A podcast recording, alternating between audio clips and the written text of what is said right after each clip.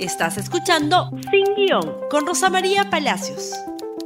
Muy buenos días y bienvenidos nuevamente a este programa Sin Guión. Muy bien, hoy día vamos a hablar de proporciones. Porque el presidente ayer dio una entrevista a Mónica Delta en Latina, larga, extensa, y utilizó varias veces para referirse al caso Swing que no había proporción entre lo que se estaba investigando y la detención preliminar de los colaboradores que él tuvo en el despacho y de las otras personas que pertenecen al Ministerio de Cultura.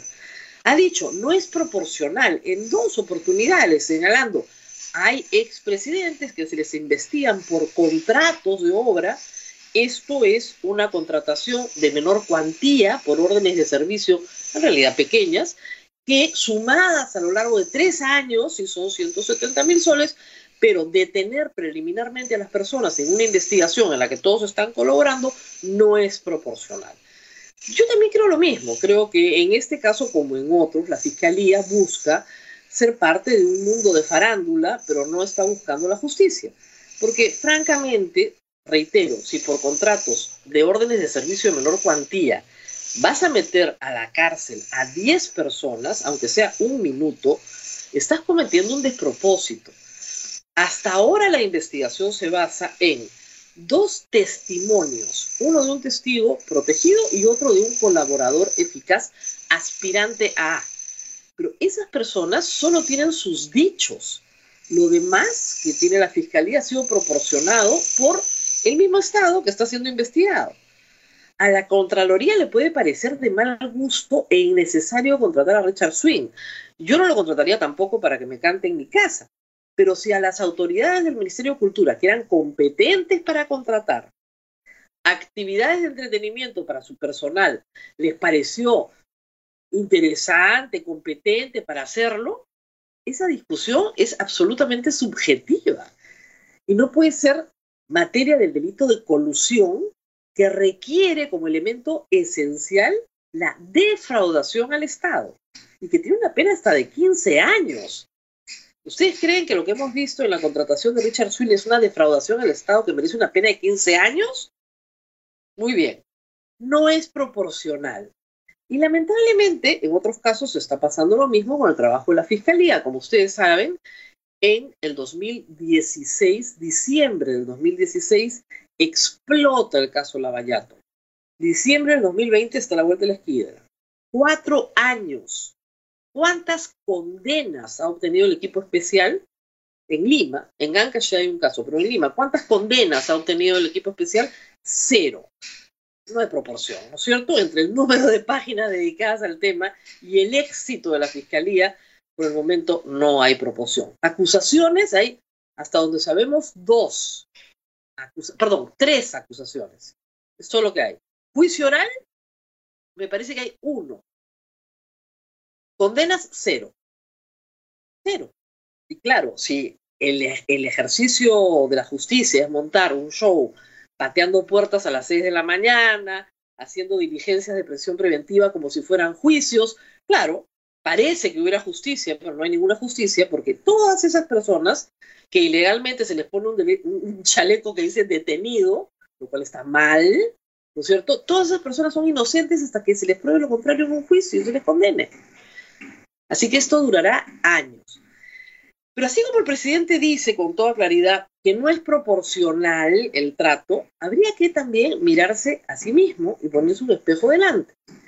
Puede ser que efectivamente la Fiscalía y el Poder Judicial no hayan actuado en proporción a los acontecimientos, pero el Ejecutivo no está actuando tampoco en proporción a los acontecimientos. Y me refiero al triste manejo de la pandemia, que es a todas luces un fracaso no es una historia de éxito, es una historia también de fracaso.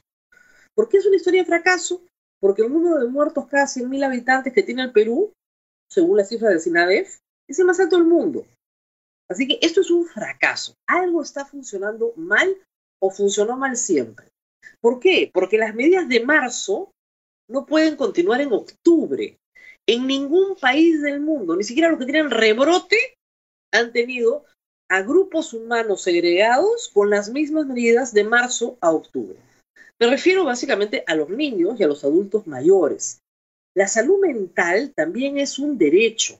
La salud mental es importante en la vida de las personas porque causa enfermedades tan graves como el COVID y con una mayor duración en el tiempo y mucho más dificultad para atender en un país como el Perú. No se ha atendido la salud mental de las personas. El día sábado, el gobierno, en un acto de generosidad, ha permitido que los adultos mayores de 65 años puedan salir una hora, tres veces por semana de su casa a 500 metros. Tres veces por semana, tres horas. Como ha dicho el doctor Enrique Gerti, que el viernes interpuso una acción de amparo, los perros, las mascotas, tienen más derechos que los adultos mayores. ¿Eso es proporcional al fin que se busca? El presidente fue preguntado sobre esto anoche y dijo lo mismo que dice cuando busca una excusa. Si no hubiéramos hecho esto, estaríamos mucho peor. ¿Qué tan peor puede estar un país que es el último del mundo en materia de fallecidos? ¿Qué tan peor puede estar?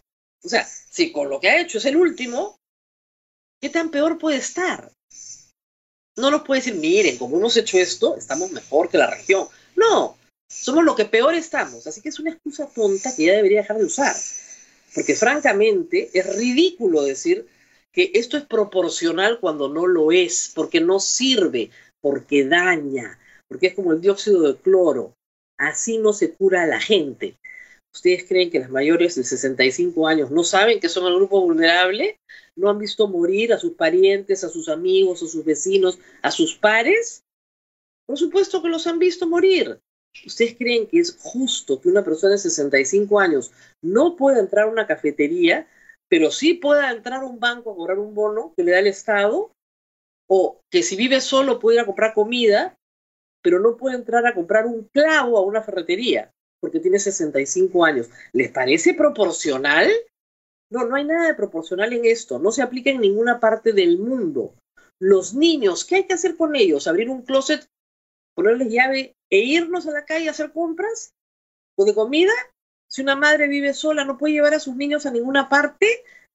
Es absurdo. Los niños son asintomáticos. ¿Contagian? Por supuesto que contagian. Pero son asintomáticos. No se van a enfermar de nada, a diferencia de los mayores. A los niños los dejan salir todos los días. Una hora. Máximo. 500 metros de su casa. ¿Se cumple la norma?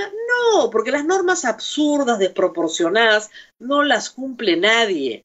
Salgan a mirar los parques, están repletos de gente que usa mascarilla, porque en el Perú se usa mascarilla de manera obligatoria y socialmente aceptada, y que no se anda abrazando y besando con nadie que no sea de su propio hogar. La OMS, medida desproporcionada, dice claramente en sus recomendaciones que no se debe, no se debe usar mascarilla cuando se hace actividad física. Por ejemplo, montar bicicleta. Aquí las cámaras persiguen a los que montan bicicleta con la mascarilla mal puesta. La gestapo de las mascarillas. Todo eso tenemos absolutamente desproporcionado. Pero nadie habla de proporciones. El presidente sí puede decir que el Poder Judicial es desproporcionado señor presidente, mire sus políticas y decida usted si es proporcionado o no. No hay ninguna proporción. Toda la epidemia está en caída. El presidente ha reconocido anoche que cree, porque esto es un tema de fe, porque no tiene el estudio, que más del 35% de la población ya está contagiada. ¿Por qué Iquitos tiene toque de queda? 70% de la población en junio estaba contagiada. Toque de queda. En ninguna ciudad europea, que ahora las mencionan tanto, porque están volviendo a la cuarentena, en ninguna ciudad europea tiene toque queda, solo en Perú. Las peores medidas, las más restrictivas, las menos proporcionadas a la situación, las que yo creo en muchos casos inconstitucionales, como robarle el feriado a todos los trabajadores fermales este jueves, muy bien, todas esas medidas no son proporcionales. Entonces, que se mire el ombligo primero antes de decir que en el Poder Judicial no son proporcionales. Yo creo que no son ni en la Fiscalía ni en el Poder Judicial, ni en el Ejecutivo. Buscar la proporción es algo muy importante en un gobernante. Mantiene política sanitario-punitiva sin ninguna razón de ser. Y hasta que no tengamos un estudio de prevalencia, no, no se puede tomar una decisión científica. ¿Por qué no tenemos un estudio de prevalencia? Porque recién lo van a hacer este mes. Desde junio. A ver, tiene algún sentido, tiene alguna proporción que un adulto mayor pueda subirse a un bus 12 horas para un viaje interprovincial y no pueda salir a tomarse un café? ¿Tiene alguna proporción? Digan ustedes, ninguna. Pero así estamos. Hay proporciones y proporciones, ¿no es cierto? Esperemos que tenga mucho éxito la acción de amparo de Enrique García. Una acción parecida se ha presentado en Colombia con éxito también para frenar este tipo de abusos que vienen desde el Poder Ejecutivo con la teoría de infantilizar a los adultos, tratarlos como bebés, ¿no es cierto? Y quitarles el libre albedrío. La discriminación por edad también es un delito, por si acaso no lo saben. Está en el Código Penal. Muy bien, nos tenemos que eh, despedir, no sin antes agradecerles y recordarles que pueden compartir este programa en Facebook, Twitter, Instagram y YouTube. Nos vemos mañana. Gracias por escuchar Sin Guión con Rosa María Palacios. Suscríbete para que disfrutes más contenidos.